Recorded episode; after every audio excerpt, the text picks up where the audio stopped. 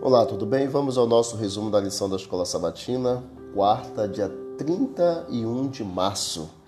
Junto à árvore. Adão e Eva foram submetidos a um teste em que tiveram a oportunidade de exercitar o seu livre-arbítrio.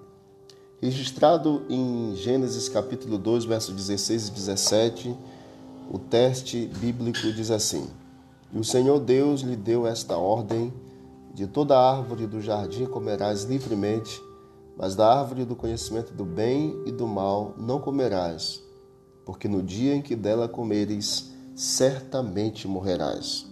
O casal foi desafiado a responder de maneira positiva ou negativa em seu relacionamento com o Criador. O teste aqui mostra que Deus criou seres humanos livres e morais.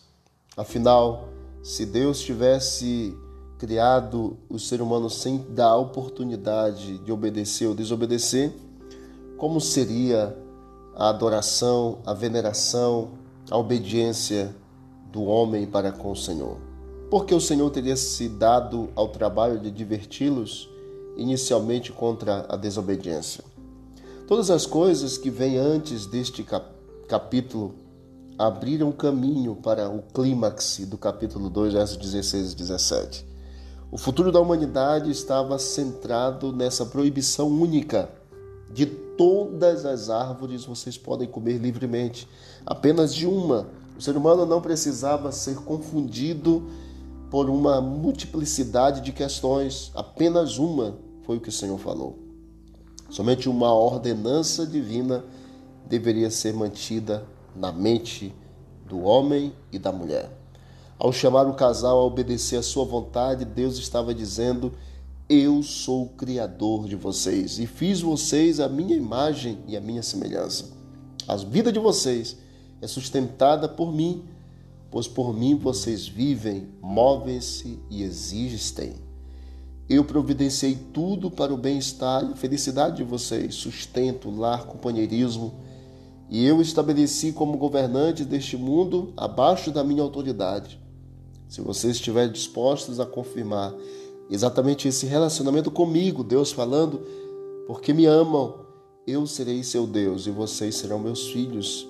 E vocês podem confirmar esse relacionamento e a confiança implícita exatamente nele, simplesmente obedecendo a esse mandamento específico de todas as árvores podem comer livremente, mas desta uma que está no meio do jardim, não comam. Nosso relacionamento com Deus, queridos, pode ser eficaz e duradouro apenas se escolhermos livremente aceitar Sua vontade.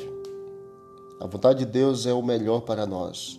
Rejeitá-la é, em essência, declarar a independência de Deus.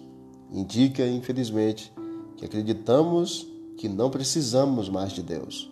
E essa escolha resulta no conhecimento do mal, que leva alienação, solidão, frustração e morte.